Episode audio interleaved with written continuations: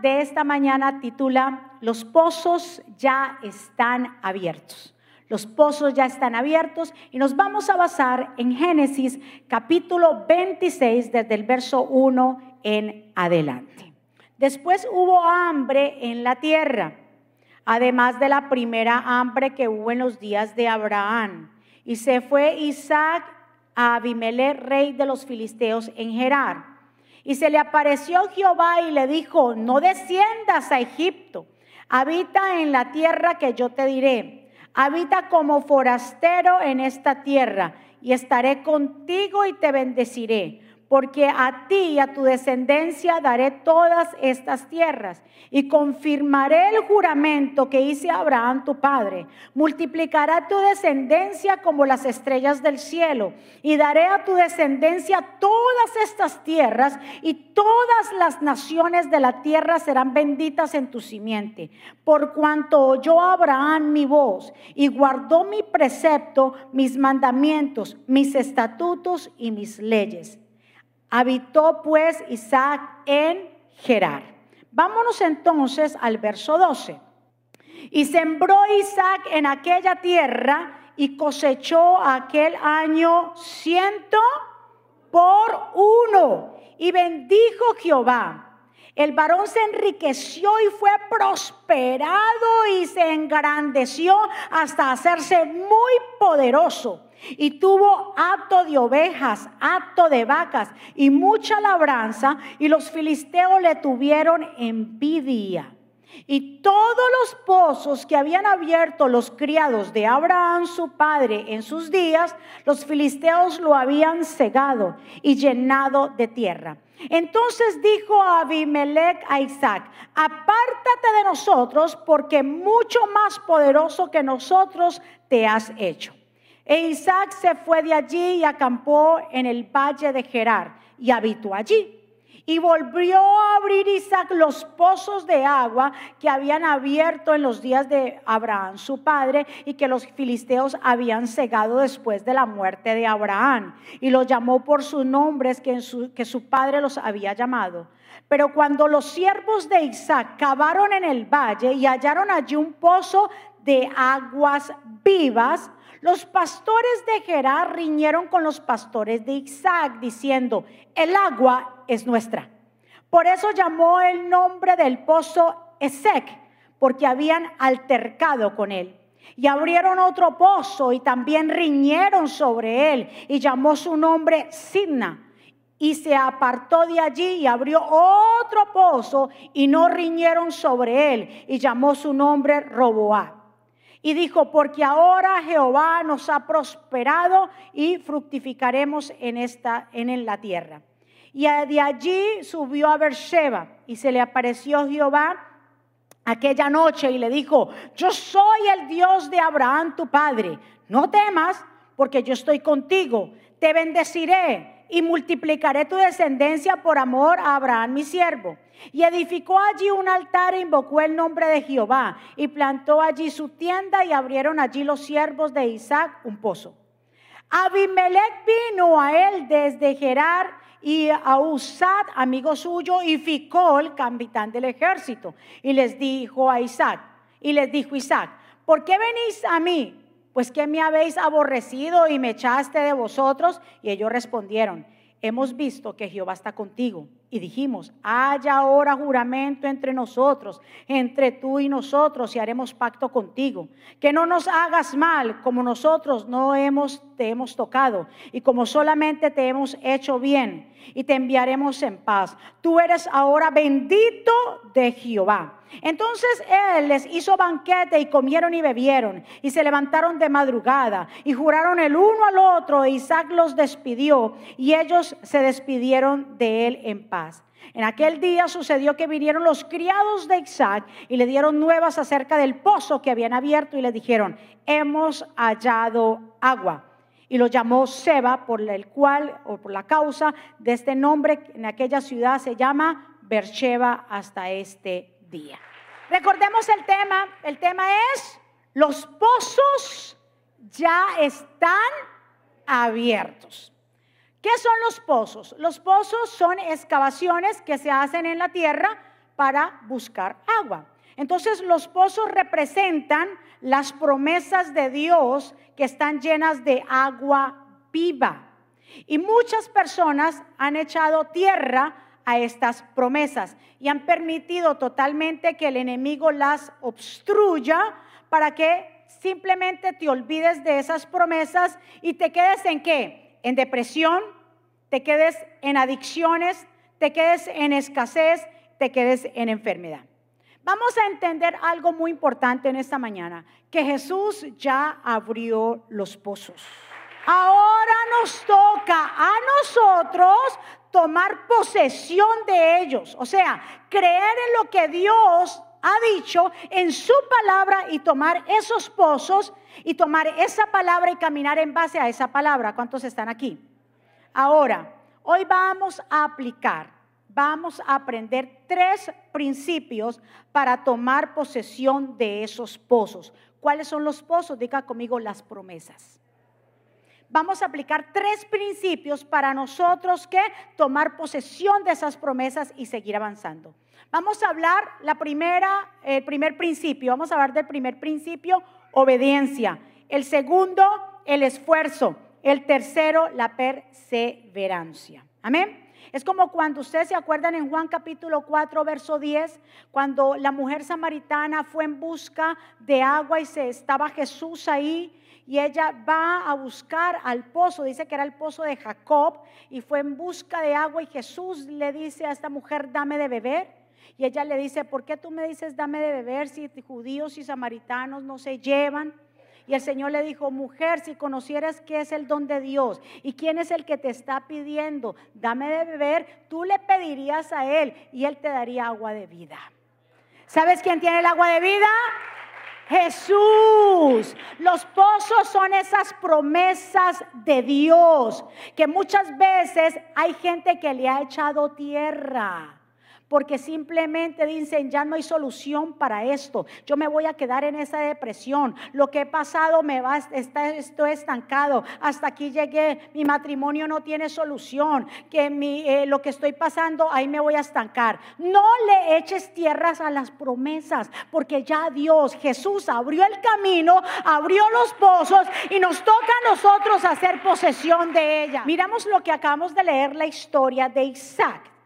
Isaac, después de la muerte de su padre Abraham, ¿verdad que sí? Isaac se quedó totalmente viviendo en Cádiz. Abraham muere y Isaac se queda viviendo en Cádiz.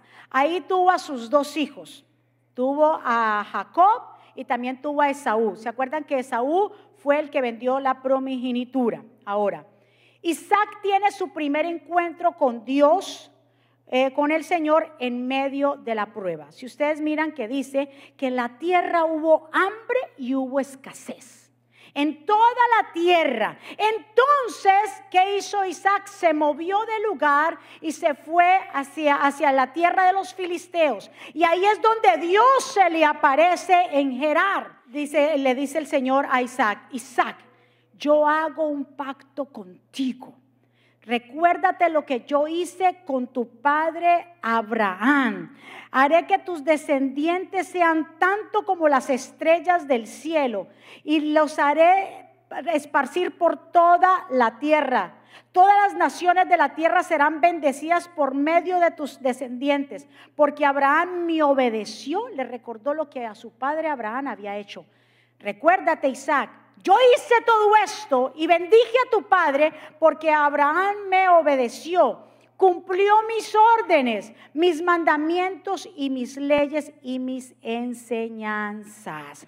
Así que Dios le estaba diciendo, yo tuve un encuentro con tu padre o tu padre tuvo un encuentro conmigo. Ahora yo quiero que tú tengas un encuentro conmigo. Ya tu padre lo hizo y te vengo a decir que él fue obediente en todo lo que yo le mandé. Ahora yo necesito que si tú quieres que yo te bendiga y que aumente tu descendencia y que todas las naciones de la tierra sean benditas por causa tuya, ahora te toca a ti hacer lo mismo, obedecerme. Cuando hubo esta hambre en toda la tierra, ¿verdad que sí? Dice bien claro, que ah, Isaac se movió. Esta hambre, dice, eh, hablando lo que lo acabamos de leer, que también esta hambre apareció cuando en los tiempos de Abraham. Génesis capítulo 12 dice que hubo hambre en toda la tierra, entonces Abraham se movió y descendió a Egipto. ¿Verdad? Entonces vemos que son muy parecidas las dos historias, pero aquí entonces dice que aunque hubo tierra, hambre en la tierra, entonces Isaac no cogió para Egipto, sino cogió para Gerar, donde estaba la tierra de los filisteos. Y ahí Dios se le aparece. ¿Cuántos saben que en medio del proceso, en medio de la escasez, en medio de las circunstancias difíciles y de los procesos, es que nosotros conocemos a Dios? Es que se nos puede aparecer Dios. Es que Dios ahí en esos momentos que tú dices, ¿para dónde yo voy a coger? Es que Dios aparece. Ahí es en esos momentos que se dice que no hay solución, que hay una enfermedad, que algo está pasando, que hay un, un, hermano, que hay un familiar, que hay un matrimonio destruido, que hay un hijo rebelde. Ahí es donde Dios se glorifica. Ahí es donde Dios se le aparece a la gente y le dice, mira, yo estoy contigo, búscame, yo quiero que tengas un encuentro conmigo, que tú me buscas. ¿Cuántos saben que Dios es un Dios personal? Dios le estaba diciendo a Isaac, Isaac, tu papá tuvo un encuentro conmigo, pero ahora yo quiero que tú tengas un encuentro conmigo. Ahí Dios se le aparece y bien claro le dijo, ¿cuál fue la palabra cuando Dios se le aparece? Le recordó la promesa, le dijo, yo voy a estar contigo, pero te vengo a decir, no desciendas a dónde? A Egipto. Quédate aquí en Gerar, en la tierra de los filisteos. Quédate aquí porque yo te voy a bendecir y te voy a multiplicar. ¿Cuál es el primer principio que hablamos para nosotros poseer esos pozos? Obediencia. Entonces Isaac escuchó que Dios le dijo que no descienda a dónde? A Egipto. Porque su padre ya había descendido a Egipto. Y no quiere decir que porque su padre Abraham había ido a buscar ayuda a Egipto, también quería decir que Isaac hiciera lo mismo. ¿Cuántos saben que hay cosas que han hecho nuestros ancestros, nuestros padres o algunas personas que han hecho que no quiere decir que nosotros las vamos, nosotros los vamos a hacer porque va a funcionar? Diga conmigo, Dios es un Dios personal. No es que como mi mamá lo hizo así, mi papá lo hizo así, mi tía lo hizo así, mi abuelita lo hizo así. ¿Cuántos saben que puede ser que la receta de, de alguna abuelita usted la pueda modificar y sale mejor? La abuelita le echaba ciertas cosas, pero usted es una persona renovadora y usted le echa otras cosas y queda mejor la sopa. ¿Cuántos, están, cuántos me están entendiendo? No hay cosas, Isaac escuchó la voz de Dios y le dijo, no desciendas a Egipto. ¿Quién había descendido a Egipto? Su papá. Pero ahora no era buena idea. Ahora él tenía que escuchar la voz de Dios que le estaba diciendo, quédate en Gerar, porque aquí yo te voy a multiplicar.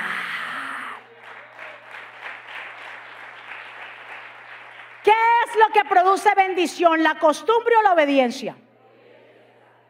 Nadie puede justificarse, no, Señor, es que como es que yo seguí los pasos de, Señor te va a decir, ¿cómo que los pasos de? Yo te, yo te dije a ti, yo te di la fórmula, yo te di la guía. Déjate de guiar por mi palabra, por lo que yo te he dicho a ti. Muy bien, ahora Dios le confirma este pacto aquí a Isaac. Entonces dice bien claro que Isaac vivió y habitó en Gerar. La bendición de Dios estaba con Isaac. Génesis 26, 12. Dice que en ese año, imagínese usted, ¿cómo estaba la tierra? Dice que había qué? Escasez y hambre en la tierra. O sea, no había por dónde. Pero cuando está la bendición de Dios sobre nosotros, aunque haya hambre, escasez en otros lugares o en el lugar donde nosotros estamos, y nosotros si sembramos, vamos a cosechar al ciento por uno. Dice que Isaac se quedó en dónde? En Gerar. O sea, está, está replicando ahí que Isaac fue obediente. Y dice que se quedó en Gerar. Y ese año eh, eh, Isaac sembró en aquel lugar y recogió muy buena cosecha, pues el Señor lo bendijo, se hizo muy rico y llegará a tener muchas posesiones. Mire, me gusta esta traducción que dice aquí, ese mismo año Dios le dio a Isaac una cosecha tan abundante que produjo cien veces más de lo que había sembrado en la tierra. Entonces, cuando se dice que Isaac sembró y cosechó al ciento por uno, ¿qué quiere decir? que en realidad cosechó más de lo que sembró. Escuche, cuando dice que cosechó al ciento por uno, quiere decir que qué? Que cosechó más de lo que sembró. Es como usted eh, poner una semilla de aguacate, cuatro semillas de aguacate, ¿verdad que sí? Y resulta que salen cuántos árboles de aguacate? Cuatro, pero esos cuatro van a estar con miles y miles y miles de aguacates. O sea, lo que usted sembró fue cuatro, con cuatro aguacates, pero ¿cuántos aguacates le dio? Muchísimos. Porque es que cuando la bendición de Dios está sobre ti, todo lo que emprendas, todo lo que toques, todo lo que siembres, se va a multiplicar. Porque primero tenemos que aprender a hacer qué? Primer principio, la obediencia cuesta, si cuesta, Claro que sí, yo no le voy a decir que no es fácil obedecer, pero es mejor obedecer a Dios que irme por mi propio camino y caerme en un hoyo. Yo prefiero obedecer 100% a Dios, ya olvidarme de mi propio camino y seguir el camino de Dios, porque el camino de Dios es próspero. Ahora, ¿por qué Isaac sembró y cosechó 100 veces más de lo que había sembrado? Porque primero aplicó qué? La obediencia. Isaac obedeció la palabra de Dios que no descendiera a dónde? A Egipto, como lo ha hecho su padre. Él puede decir, pero Señor, mi papá fue a Egipto y le fue bien. No, contigo es diferente. Diga conmigo, Dios tiene un trato conmigo. Mire, es con cada uno de nosotros. Y por eso, porque fue obediente Dios, lo multiplicó. Mi amado, el que obedece a Dios, todo lo que siembra, se multiplica. La obediencia trae bendición y lo que es bendecido se fructifica. Vamos a aplicar entonces el segundo principio. Ya dijimos que él fue obediente. Ahora, ¿qué hizo Isaac para prosperar? Se esforzó, porque dice bien claro que siendo Isaac forastero, o sea, extranjero en esa tierra, tomó esa palabra que Dios le dio y le recordó, es que yo estoy contigo. Acuérdate, Isaac, yo estuve con tu padre Abraham y todo lo que tú toques se va a prosperar. Él tomó esa promesa de parte del Señor. ¿Y qué hizo con esa promesa? La sembró. Escuche lo que usted va a hacer con cada palabra que se tire de este altar. Usted la va, se va a tomar posesión de esa promesa. ¿Y sabe qué va a hacer esa promesa? Se va a multiplicar. No te olvides de esas promesas, porque en el momento que te olvides de lo que Dios te está diciendo aquí, no va a pasar nada. ¿Cuántos están? Pero si usted como Isaac dijo, uy, pero Dios me dijo que no descienda a Egipto, no voy a descender. Pero Dios me dijo que va a estar conmigo como lo estuvo con mi padre. Yo sí sé que es obediencia, porque yo me acuerdo cuando mi padre Abraham me iba a ofrecer en sacrificio porque Dios se lo pidió. Isaac sabía a qué obediencia se estaba refiriendo.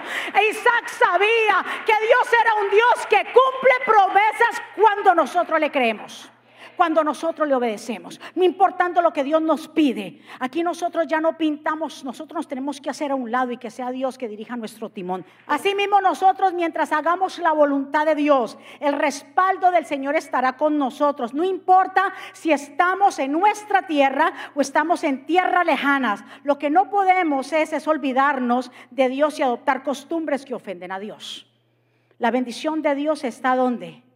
La bendición de nosotros está donde Dios esté. No se trata de los Estados Unidos, siempre lo he dicho. No se trata del sueño americano. No se trata de ir a Colombia, Venezuela, eh, Santo Domingo, todos los países que están aquí ustedes representando. Tu bendición no está en una tierra específica. Porque Dios le dijo a Isaac, no desciendas. ¿Tú, ¿Tú crees que tu bendición está en Egipto como tu padre tal vez fue? No, tu bendición está donde yo te diga que tú estés. ¿Cuánta gente piensa que yéndose por allá o por acá está su bendición porque su corazón esté ahí? Cometen el peor de los errores. ¿Cuánta gente se ha ido porque pensando que la bendición de ellos está en un lugar? Tu bendición no está en un lugar específico. Tu bendición está donde Dios te dice que ahí te va a multiplicar. Y cuando Dios decide bendecirte, nadie podrá maldecirte. ¿Cuántos están aquí? Muy bien, hay que sembrar, diga conmigo, hay que sembrar. ¿Qué hizo? Por eso yo le dije que el segundo eh, principio, ¿cuál es? Esfuerzo. Hay que sembrar, hay que trabajar, hay que ponerse pilas. Isaac no se quedó, bueno, yo tengo la palabra profética del Señor y ahora qué yo voy a hacer y me voy a sentar y voy a esperar a ver qué Dios va a hacer conmigo. Dice que ese año Isaac qué hizo? Sembró, o sea, él trabajó por lo que él quería tú y yo tenemos que trabajar y esforzarnos si queremos ver esas promesas cumplidas en nuestra vida. En Génesis 26, 12 dice que cuando Isaac sembró sus cultivos ese año cosechó 100 veces más de lo que ganó que había plantado, porque el Señor dice que le bendijo. El varón se enriqueció y se fue prosperado y se engrandeció hasta hacerse muy poderoso y tuvo hato de ovejas, hato de vacas y muchas labranzas. Y los filisteos le tuvieron. Es que cuando tú le crees a Dios, es que cuando tú decides abrir los pozos, se van a levantar los envidiosos se van a ver levantar aquellos que ha dicho ella o él no van a poder. Déjame decirte que aunque se levante la envidia, aunque se levante quien se levante, cuando la bendición está sobre ti, nada te podrá detener. Recuérdese que había hambre ¿dónde? En toda la tierra, o sea, nada. Por más que alguien sembraba, no cosechaba. Pero cuando Isaac la bendición estaba sobre él porque obedeció a Dios. La semilla que sembraba Isaac en ese terreno tal vez árido, en ese terreno infructuoso, si alguien la sembraba no se daba, pero si Isaac la sembraba, se multiplicaba. ¿Sabe por qué? Porque el Señor regaba esa semilla con ese rocío cada mañana. ¿Cuántos están aquí? ¿Cuántos están entendiendo lo que el Espíritu te está diciendo? Donde Dios te plante, ahí tú te vas a multiplicar, pero asegúrate que sea Dios, no que sea tu voluntad ni que sean tus emociones. Que sea Dios que te plantó, porque cuando es Dios que planta, hay multiplicación. Yo me imagino a esta gente viendo, si nosotros hemos tratado esta tierra y este hombre viene aquí y cosecha al ciento por uno. Entonces, ¿qué hicieron los filisteos? ¿Tomaron qué? Envidia. Pero esta envidia paralizó a Isaac.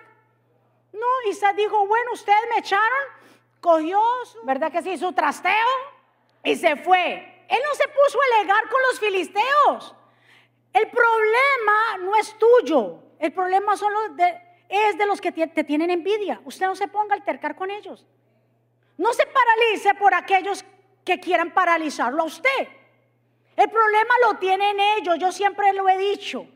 Aquellos que le tienen envidia, que contienden con usted, el problema lo tienen ellos. Usted lo que tiene que seguir es avanzando con las promesas que Dios le ha dado.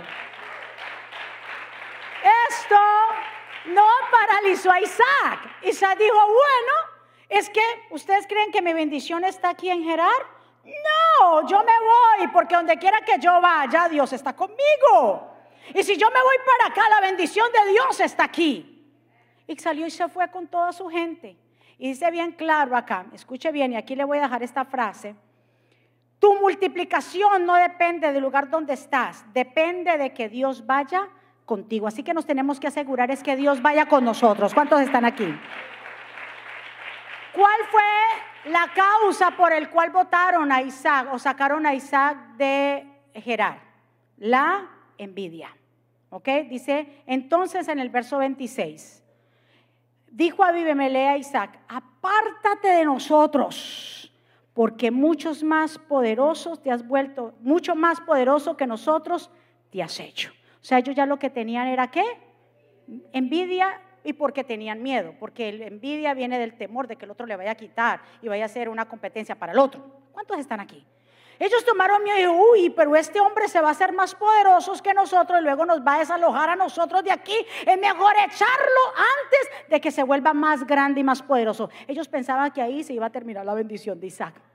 Ellos no sabían que ahí era que iba a empezar la bendición. Cuando te echan, cuando te ponen a un lado, cuando te cierran las puertas, ahí no se para todo. Ahí es que empieza tu bendición. Ahí es que empieza tú a surgir. Cuando te dicen, aquí ya no hay más, es que la bendición está contigo. Ay, ¿cuántos están aquí? ¿Cuántos están entendiendo el mensaje? Cuando te dicen a ti no se puede y te cierran las puertas en tu cara, ¿tú crees que ese va a ser tu final? Mi amado, ahí es que empieza Dios a actuar. Ellos pensaban que Isaac saliendo de Gerar iba a quedarse así como así. No, él salió y se fue. Ahora vamos a aplicar la tercera. ¿Cuál es la tercer principio? Perseverancia.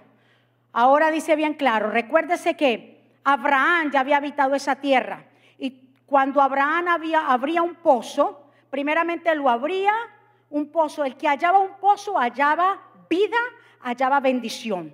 ¿Usted por qué cree que riñeron o estaban de pelea los filisteos por los pozos? Porque eso era causa de pelea, porque eso era una bendición.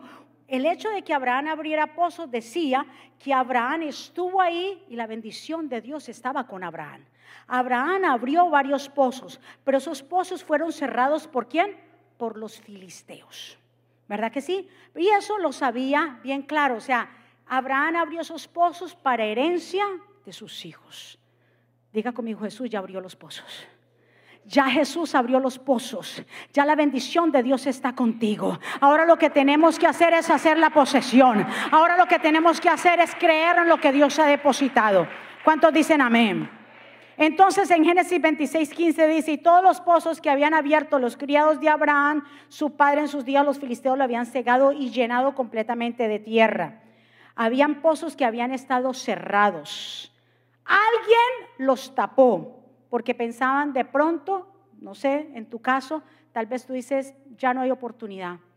Y tú has puesto tierra a esos pozos, a esas promesas les has echado tierra porque piensas que ya no van a surgir, porque piensas que como se te cerraron puertas, porque te despreciaron, porque te hicieron cosas, ya no hay más. Pero déjame decirte que Isaac tomó esa promesa y comenzó a abrir esos pozos que habían estado, ¿qué? Cerrados. Diga conmigo, hoy se van a abrir esos pozos. Tú mismo, ya Dios, Jesús los abrió el camino, pero hay cosas que tú les has echado tierra o has dejado que el enemigo le eche tierra, pero tú vas a comenzar a surgir hoy en el nombre de Jesús. Yo lo creo y yo lo creo. Dijimos al principio que son los pozos. ¿Qué eran los pozos? ¿Qué son los pozos? Promesas de Dios en mi vida. ¿Para qué Abraham dejaba los pozos? Si no eran las herencias para los hijos. Entonces los, eh, los pozos representan qué? Promesa y herencia para nuestra vida como lo dice Hebreos capítulo 10, verso 20. Mire tan hermoso lo que dice. Jesús abrió un camino nuevo para nosotros a través de la cortina. El mismo, ese mismo camino nuevo y vivo. Es decir, lo abrió ofreciendo su propio cuerpo como sacrificio. El gran sacerdote que nosotros tenemos reina sobre la casa de Dios. Nos ha limpiado y liberado de toda culpa y ahora nuestro cuerpo está lavado con agua pura entonces acerquémonos a Dios con un corazón sincero, seguros de la fe que tenemos. Así que Dios abrió qué? Jesús abrió qué? Un nuevo camino. ¿Y cuál es el camino que nosotros tenemos que tomar? Ese nuevo camino que una vez estuvo cerrado, pero ya se abrió y no se va a volver a cerrar.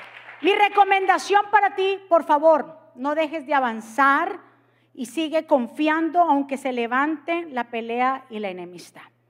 A Isaac lo que tuvo que hacer con esos eh, pozos fue destaparlos. ¿Qué significa destapar? Es quitar la tapa de algo, el tapón de algo que estaba totalmente cubierto. Isaac cuando ya sale de allí de Gerar, se va y se establece ahora en el valle de Gerar. Y ahí empieza a abrir los pozos que su padre había dejado y que los filisteos lo habían cerrado. Mi amado, cuando usted empieza a creerle a Dios, cuando usted empieza a caminar bajo las promesas, cuando usted empieza a tomar ese rumbo, se van a levantar los enemigos, los filisteos, para desanimarte. ¿Para qué? Para que no sigas cavando más. ¿Cuántos están? Si miramos aquí en el verso 19, dice bien claro que cuando ellos salieron, para, se establecieron para, para ir al valle de Gerar, se encontraron con el primer pozo. Y ese primer pozo encontraron aguas vivas, diga conmigo agua viva. Encontraron aguas vivas. Y es en esas aguas vivas cuando ya, me imagino, Isaac estaba contento porque ese era el pozo que su papá había abierto y encontraron. Dijo, yo me voy a establecer ahí porque un día se abrió un pozo, se establecían. Y él pensaba que se iba a establecer ahí. Pero ¿qué hicieron los filisteos en el verso 20? Dice bien claro que cuando los filisteos vieron que se abrió este pozo, dice inmediatamente que le dijeron, esa agua que está en ese pozo nos pertenece a nosotros. Entonces Isaac le llamó a ese pozo, le llamó Esec, que significa pelea. Es que cuando tú decides abrir los pozos, cuando tú decides creerle a Dios, cuando tú decides cambiar tu forma de vivir, cuando tú decides caminar bajo las promesas, se van a levantar peleas. ¿Sí o no? Pero eso detuvo a Isaac. Isaac no comenzó, vea que eso era de mi papá y miren ustedes y eso me pertenece. Isaac dijo, hmm, quédense con eso. La bendición de Dios está sobre mí. No te detengas ni pelees por nada. Hay familias que se pelean por la herencia, porque esa herencia me la dejó mi papá, mi abuelito, y se pelean por casa y bienes. Que se queden con todo eso, hombre. Tu bendición depende de la herencia que te dejen. tu bendición depende de la herencia de tu Padre Celestial que se llama Jesucristo. No pelee por bienes materiales, por tierra, por casa, por carros. Pastora, pero es que son mis derechos. Que se peleen ellos solos. Tu bendición depende de Dios cuando abre los cielos. Si fuera así, Isaac se hubiera peleado con esa gente, con esos filisteos. Pero él dijo, ¿se quieren quedar con este pozo? Pues le llamo pelea, ríñanse ustedes solos acá. Y salió y se fue de ahí. ¿Qué enseñanza la de Isaac? Y se fue y abrió y encontró otro pozo, el pozo que mi papá había abierto. Lo encontraron, me voy. A... Cuando él pensaba que se iba a establecer, se levantaba algo. ¿Cuántas veces le ha pasado a usted así que usted pensó dijo, ya, aquí la hice? Resulta que no. Pero aunque resulta que no, no quiere decir que te detengas, sino que avances. Que avances porque algo vas a encontrar más adelante. ¿Cuántos dicen amén? Y cuando viene y pone, encontró otro pozo y dijo, aquí ya me establezco. ¿Vinieron quiénes? Vinieron de nuevo los filisteos. ¿Y qué dijeron? Cuando él les destapa y dice, no, esta agua es de nosotros. Entonces Isaac dijo, ah, bueno, y le puso ese pozo Sibna, que significa enemistad. Ya no era pelea, sino que ya se había levantado enemistad. ¿Cuántos saben que cuando usted levanta algo se van a levantar los envidiosos y la enemistad y la pelea? Pero eso usted lo va a detener. Que hablen, que digan que tú no vas a progresar, que tú no vas a hacer, que ya te quedaste así. Cuando la bendición de Dios está sobre ti, porque tú eres una persona que obedece sus mandamientos, donde quiera que vayas, donde quiera que te establezcas, ahí la bendición de Dios está contigo. ¿Qué hizo Isaac con ese pozo? ¿Se puso entonces a reñir con ellos? ay, este pozo era de mi papá. Y entonces el hijo, ahora le dejo que enemistad a ustedes, pelense, chao. Y salió, oye, pero qué, te digo que esto a mí me ha, me ha, enseñado un montón. Hay gente que se paraliza, ¿por qué? Porque hablan de ellos, porque pelean, porque hay enemistad, pelean porque le dijeron, no pelee, no se entretenga con peleas, eh, peleas e enemistades. Avance, progrese, declare, corra con la visión que Dios le ha entregado. ¿Cuántos están conmigo en esta mañana? Ahora siguió su camino. Dice que al tercer pozo, al ver que no hubo resistencia, dijo, ay, aquí ya no hay resistencia. Dice que a ese pozo lo llamó bien claro Rehobot, que significa libertad. ¿Vio? Después de tanta pelea y tanta enemistad que vio, ya, descanso, ahora yo me puedo mover libremente, pero él dijo, aunque ya hay descanso, y Dios ya me ha bendecido y ya me deshice de toda esa gente, pero aquí no me voy a quedar, yo voy por más y siguió avanzando. Escuche bien, no se quedó ahí en el pozo de la libertad, no se quedó en Roboat, sino que, bien claro, mira esta versión, cuando encuentra este pozo, dice Isaac, abandonó ese pozo, siguió adelante y cavó otro. Esta vez no hubo ningún conflicto. Entonces Isaac llamó a aquel lugar Rehobot, que significa espacio abierto, porque dijo, al fin el Señor ha creado espacio suficiente para que prosperemos en esta tierra. Mire qué es lo que va a pasar cuando tú comienzas a perseverar y comienzas a, decirle, y cuando se levanten las peleas, la enemistad y la envidia, eso a ti no te va a detener, porque te vas a encontrar que vas a estar libre. Pero esa libertad no es para yo quedarme esperando, sino para seguir qué? Avanzando. No deje de destapar pozos, porque te vas a encontrar con el pozo de la libertad. No desmayes, mi amado, siga avanzando. Aunque surjan peleas, como le dije, envidias y enemistades, no te entretengas. Cuando tú decides destapar los pozos, ¿Qué se van a levantar? ¿Qué usted cree que se le van a levantar cuando usted comienza con las promesas a creerlas y avanzar y a progresar? ¿Qué usted cree que se va a levantar? La envidia, porque fue lo que hicieron con Isaac, lo votaron de ahí. Después, pelea. Después, enemista. Pero todas esas cosas detuvieron a Isaac. Así esas cosas no nos pueden detener a nosotros. Vamos a llegar al lugar de la bendición, vamos a llegar al lugar de la libertad pero tenemos que aprender a perseverar. Ahora, después de allí, Isaac sigue avanzando, se fue con toda su gente y se fue avanzando y llegó a un lugar donde ahora tiene el segundo encuentro con Dios. El primer encuentro, ¿cuándo fue?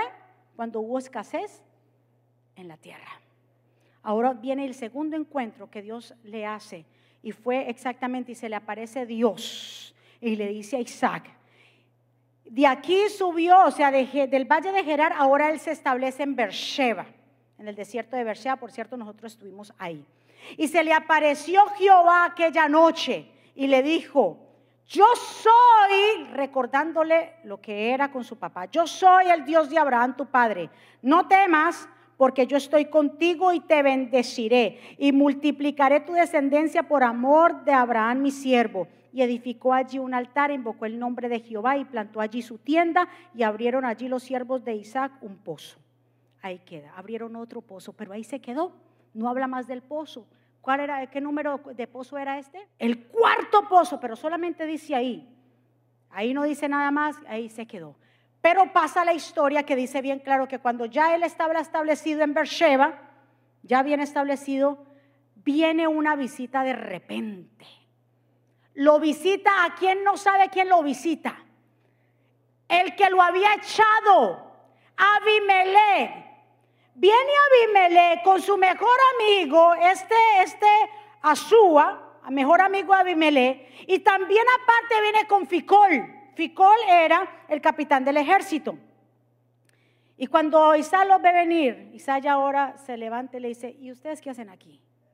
porque yo, a que yo me acuerde, ustedes me votaron de su tierra. ¿Qué los trae por aquí a ustedes? Le dijeron, es que hemos entendido que la bendición de Dios está contigo. Tú eres el bendito de Jehová. Eso es lo que va a pasar con aquellos que te han cerrado la puerta, con aquellos que han murmurado y han peleado contigo. Así van a decir. ¿Sabes por qué lo van a decir? Porque perseveraste. Pues ¿sabes por qué lo van a decir? Porque sobrepasaste las peleas y no te entretuviste con enemistades y peleas. Y van a tener que regresar y a confrontarte de decir, la bendición, podemos reconocer que la bendición de Dios está sobre Así van a venir. Escuchen muy bien. Yo no sé si en tu familia se ha levantado lo que se haya levantado, pero tú no te envuelvas en enemistades con ellos. No te envuelvas en peleas con ellos. Sigue tú avanzando, que la gente haga su vida. Y tú cuando sigues avanzando, escuchando la voz de Dios, obedeciéndola, eso es lo que va a pasar. Se va a levantar y van a venir a decirte, reconocemos que tú eres el bendito y la bendita de Jehová porque no te entretuviste con peleas. ¿Cuántos están aquí? Escúcheme muy bien. Así le pasó a José, ¿se acuerdan? José cuando fue vendido por sus hermanos, Dios le dio sueños a José. Y cuando José comenzó a contar sus sueños, bien claro lo dice, él tenía 17 años, pero cuando empezó a contar sus sueños, ¿qué tuvieron sus hermanos? Igual, pero eso detuvo a José. Lo vendieron como esclavo, lo llevaron a casa de Potifar. Y cuando lo llevan a casa de Potifar, dice bien claro que Potifar vio que Dios estaba con José. Escucha bien, dice bien claro, Dios estaba con José. Y yo me pongo a pensar, si Dios estaba con José, era porque José estaba con Dios. ¿Sí o no?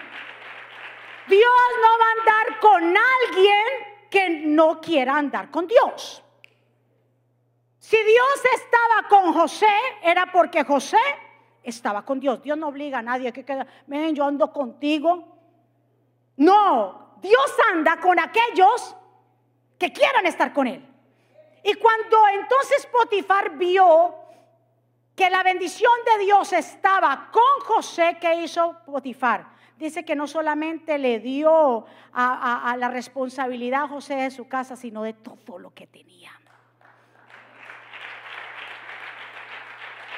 En la cárcel, la bendición de Dios estaba con José ahí. Dios multiplicó tanto que a los 30 años se, presentó delante del faraón. Pasaron 13 años de espera, de dura espera, de esclavitud, pero vemos a un José que obedeció a Dios en todo. Yo no sé cuántos años llevas esperando o cuántos años tú piensas esperar o cuántos años tú dices, ¿qué pasa? Que yo no veo solución, no te desesperes. No te desesperes, porque en el momento que tú menos esperas, Dios te va a sorprender.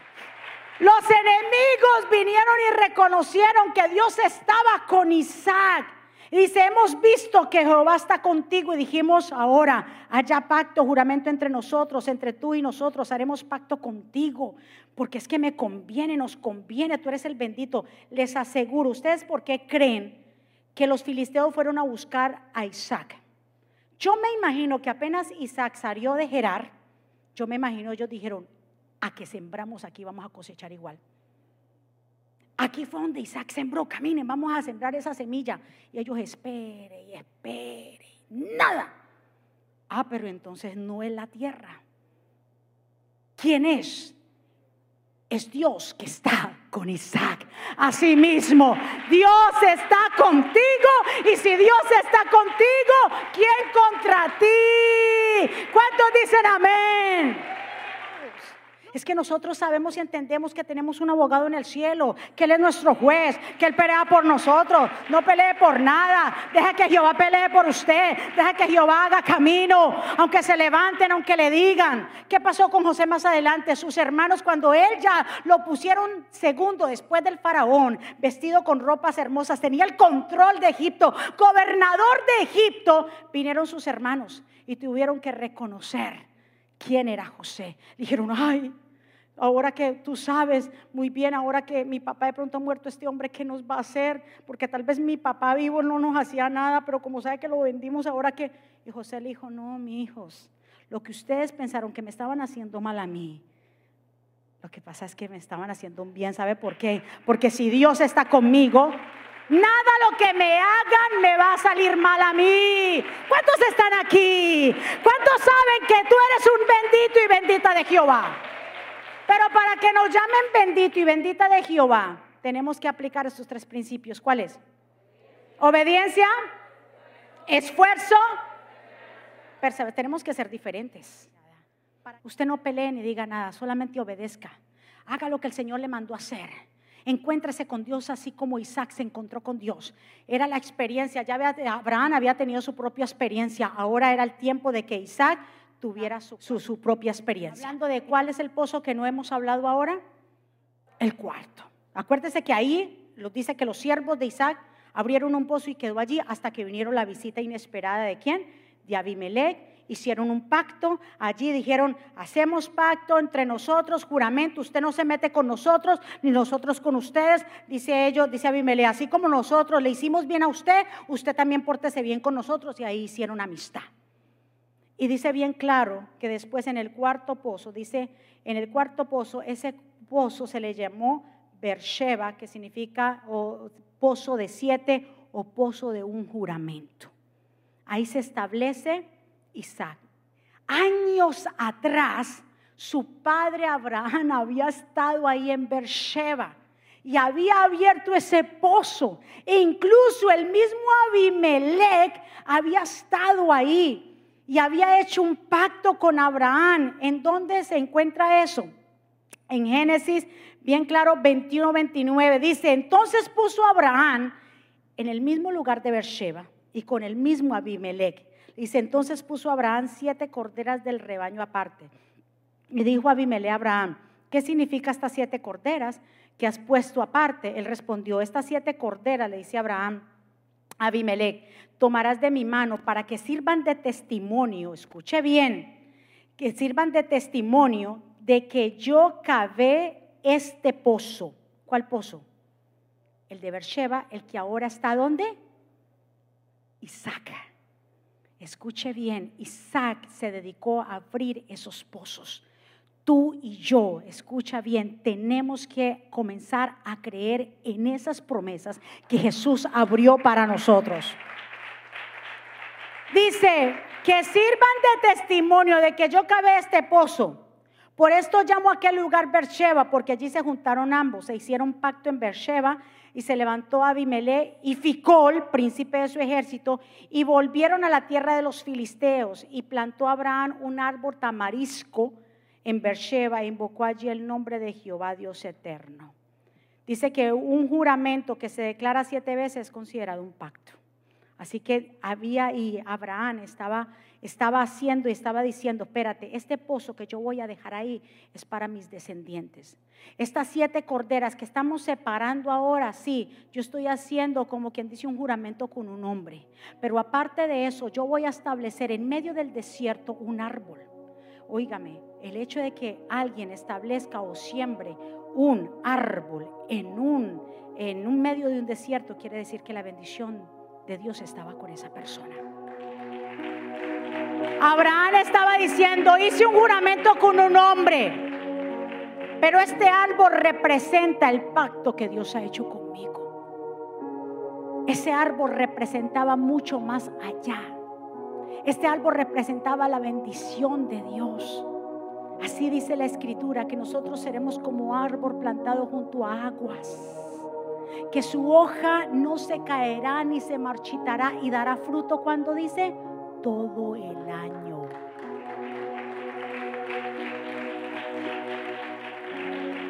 Aunque haya riñas, aunque haya peleas, aunque se levanten la envidia en tu trabajo, en tu empresa, con tu familia, entre los hermanos, usted eso no lo va a detener y usted tampoco usted se va, usted se va a poner a pelear. Usted simplemente va a tomar las promesas de Dios en su vida y va a seguir hacia adelante. Usted no se va a detener por lo que haga o diga o diga o piense la gente. ¿Qué es lo que Dios ha dicho o ha declarado sobre ti? Tú y yo tenemos que aprender a entender que donde Dios nos envíe, ahí Dios nos va a hacer prosperar.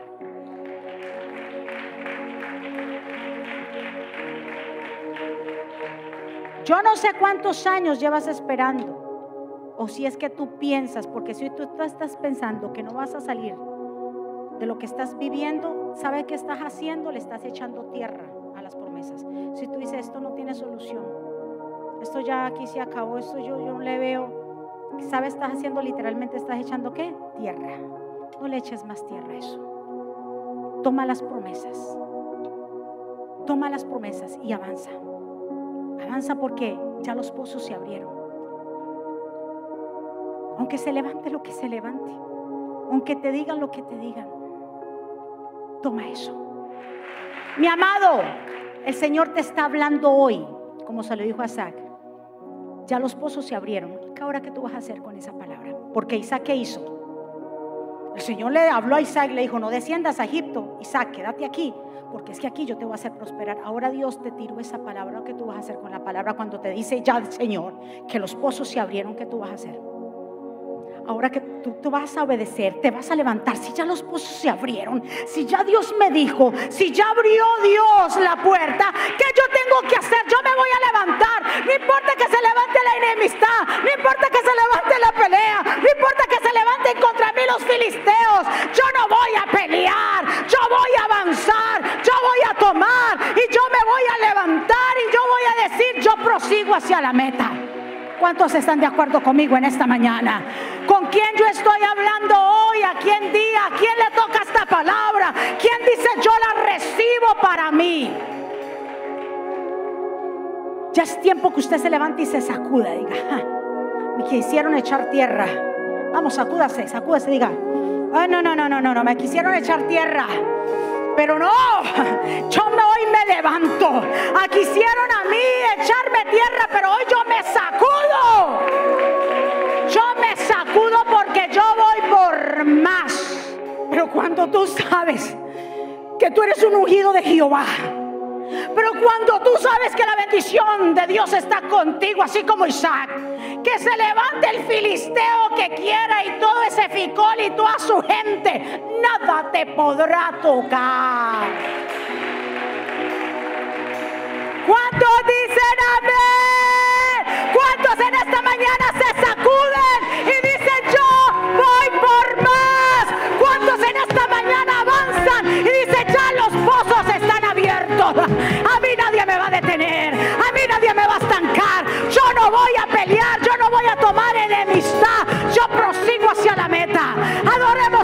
Señor. Anhelo conocerte más, vivir en santidad, en intimidad. Contigo siempre quiero estar, tu gloria contemplar.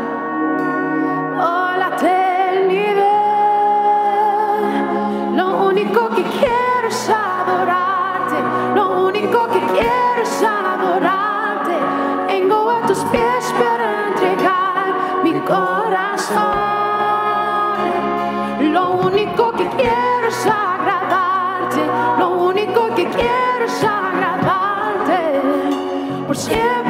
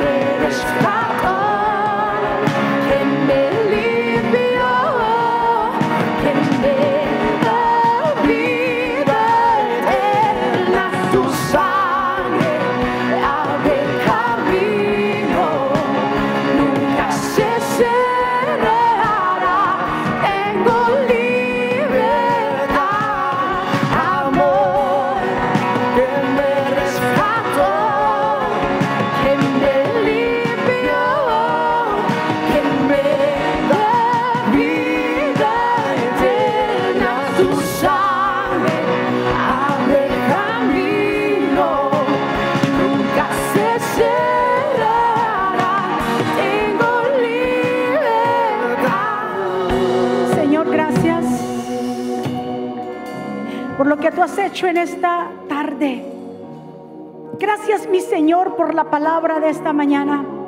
Señor, nos empoderamos de esa palabra. Señor, ya los pozos están abiertos.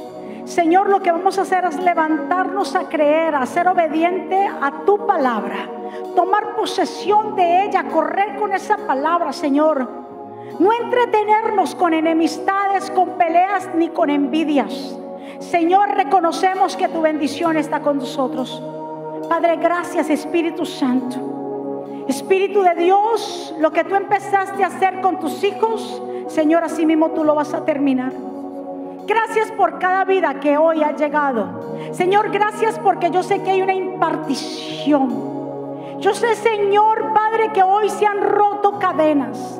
Yo sé, Señor, que hay pozos que se han desenterrado hoy, que había gente que le había echado tierra, pensando que ya hasta, había, hasta ahí había llegado su final. Eso pensaban los filisteos con Isaac. Pero se estableció en el lugar. Y ahí en ese lugar había un árbol que su padre le había dejado. Mi amado, ya Dios te dio la herencia. Tú y yo tenemos que aprender a surgir. Tenemos que aprender a levantarnos. Tenemos que aprender a creer en esas promesas. A sacudirte, decir, yo prosigo. La, obediencia a Dios lo que trae a nosotros es multiplicación. Mi amado, tú vas a sembrar y vas a cosechar al ciento por uno. Porque lo vas a hacer en fe, porque lo vas a hacer en obediencia. Eso es lo que va a pasar contigo, con tu familia. Dios va a multiplicar tu familia. El enemigo tal vez le echó tierra a alguno de tus hijos, pero ellos se van a levantar, ellos se van a sacudir. Y tú vas a ver la salvación en tu casa. Tú vas a ver la salvación y el cambio en tu familia, en tu matrimonio. Cuando el enemigo decía que no se podía y te susurraba al oído que no había solución para tu matrimonio. Cuando tú te levantaste, le diste una bofetada y él tuvo que huir. La Biblia dice, resiste al diablo porque él huirá. Cuando tú lo resistes, cuando no te dejas dominar por el pecado, cuando no te dejas dominar por esas debilidades, escucha muy bien, es ganancia y es multiplicación. Hoy sé que se han roto paradigmas en este lugar, cadenas. Hoy tú tienes que creerlo, tú no puedes escuchar esta palabra y seguir como, como si nada por ahí. Dice la palabra del Señor, bien claro lo dice aquí, y se lo voy a leer en Isaías 55, 11. Así será mi palabra que sale de mi boca. No volverá a mí vacía. La palabra de Dios no vuelve atrás vacía, sino que hará lo que yo quiero y será prosperada en aquello para que le envíe. Usted reciba esta palabra hoy y tómela en su corazón y arrebátela y póngala a trabajar.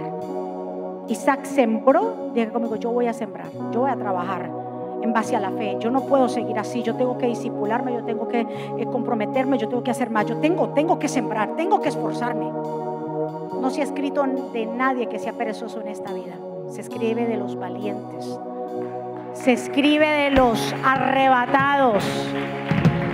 Levante su mano hacia el cielo, Padre, gracias por lo que has hecho con cada vida en este lugar. Yo bendigo su entrada y bendigo su salida. Bendigo, Señor, las familias que se reúnen en este lugar, desde el más pequeño hasta el más adulto. Oro por los matrimonios para que tú seas el centro, para que tú restablezcas, levantes y edifiques, Señor, cada matrimonio, cada hogar. Los hijos volverán a los padres de nuevo. En el nombre de Jesús habrá reconciliación, yo lo declaro. No más, no más riñas, peleas entre las familias. ¿Por qué? ¿Por qué? Si eso es lo que puede hacer, pues puede estar deteniendo muchas bendiciones. Yo declaro que las familias hoy se reconcilian, los matrimonios. Las promesas de Dios están ahí. Nosotros tenemos que cambiar nuestras actitudes y dejar el orgullo. Los hijos volverán a los padres y los padres a los hijos. En el nombre de Jesús habrá amor en las familias, en los matrimonios, entre las nueras y las suegras, entre los abuelos y los nietos, y así sucesivamente. Espíritu Santo, yo sé, Señor, que tú estás en este lugar y tú empezaste a hacer una obra maravillosa. Señor, se rompen todas esas cadenas. Hoy, Señor, tu pueblo se para en fe a tomar esta palabra en posesión. Ya los pozos están abiertos. Lo que tengo que es levantarme y como Isaac seguir avanzando hasta llegar ahí a ese lugar, Beersheba. Hasta llegar ahí, a ese pozo de lo que significa de la promesa del pacto. Llegar ahí. Y ahí donde tú te posesiones, ahí te vas a multiplicar. Espíritu de Dios, si aquí hay alguien aquí en esta mañana que desee entregarle su corazón a Jesús, si hay alguien aquí en esta mañana que desea entregarle la vida al Señor y decir, Señor, yo te entrego mi vida, te entrego mi corazón, yo quiero que tomes el timón, así como Isaac, que tuvo un encuentro contigo, Abraham lo tuvo, yo también quiero mi encuentro. Isaac no se basó en lo que hizo su padre, no dijo, mi papá tuvo un encuentro y yo quiero también un encuentro. Desea ese encuentro con Dios. Si hay alguien aquí que desea entregarle la vida al Señor, reconciliarse con papá, ahí donde usted está, puede repetir conmigo esta oración. Señor Jesús, yo te doy gracias por mi vida. Yo te pido perdón por mis pecados. Yo te recibo como mi Señor y suficiente Salvador. Perdona mis transgresiones, mis iniquidades. Me reconcilio contigo. Te acepto como Señor y Salvador de mi vida. Perdóname, Señor. Reconozco que soy pecador y que necesito tu perdón. Y reconozco que tú eres el Mesías, el Hijo del Dios viviente. Escribe mi nombre en el libro de la vida. En el nombre de Jesús. Amén. Den un aplauso fuerte al Señor. ¿Cuántos recibieron esta palabra hoy en día? Diga conmigo, ya los pozos están abiertos. ¿Se va a entretener por enemistad? ¿Por peleas? ¿Por envidias? Nada. ¿Qué lo va a detener a usted? Nada.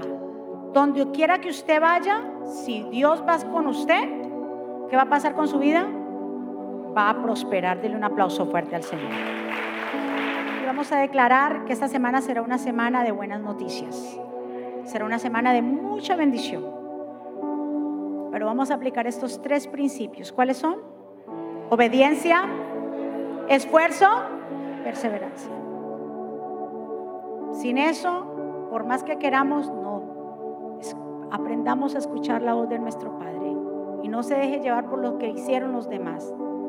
Dios le dijo a Isaac, no desciendas a Egipto. Que orando decir, tu papá fue allá, pero yo no quiero que tú vayas para allá.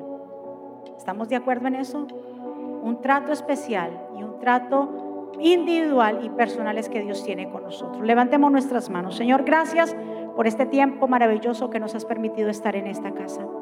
Gracias Espíritu Santo por tu amor, por tu misericordia. Declaro que esta semilla que ha sido sembrada en cada corazón producirá en nosotros mucho fruto. Que tu pueblo hoy se aferra a esta palabra, prosigue hacia la meta. Señor, declaramos la reconciliación entre las familias. Declaramos, Señor, que cadenas hoy se rompen, que se rompe todo orgullo, toda altivez en el nombre de Jesús. Para eso tú nos has puesto, para ser pacificadores y reconciliadores, Señor. Declaramos una semana bendecida y prosperada de cielos abiertos, donde tu pueblo verá la bendición tuya. Señor, que recibirán buenas noticias, tocarán la puerta para darles buenas noticias, Señor. Que tu pueblo te buscará en espíritu y en verdad, en el nombre de Jesús. Pueblo del Señor, que Jehová te bendiga y te guarde. Que Jehová haga resplandecer su rostro sobre ti y tenga de ti misericordia. Que Jehová alce sobre ti su rostro y ponga en ti paz. Y termino con estas palabras. Vivan en gozo, sigan creciendo hasta alcanzar la madurez. Anímense los unos a los otros. Vivan en paz y armonía. Entonces el Dios de amor y paz estará con ustedes. Que la gracia del Señor Jesucristo, el amor de Dios y la comunión con el Espíritu Santo sea con todos ustedes. Dios me los bendiga, Dios me los guarde. Les amamos bendiciones. Gracias.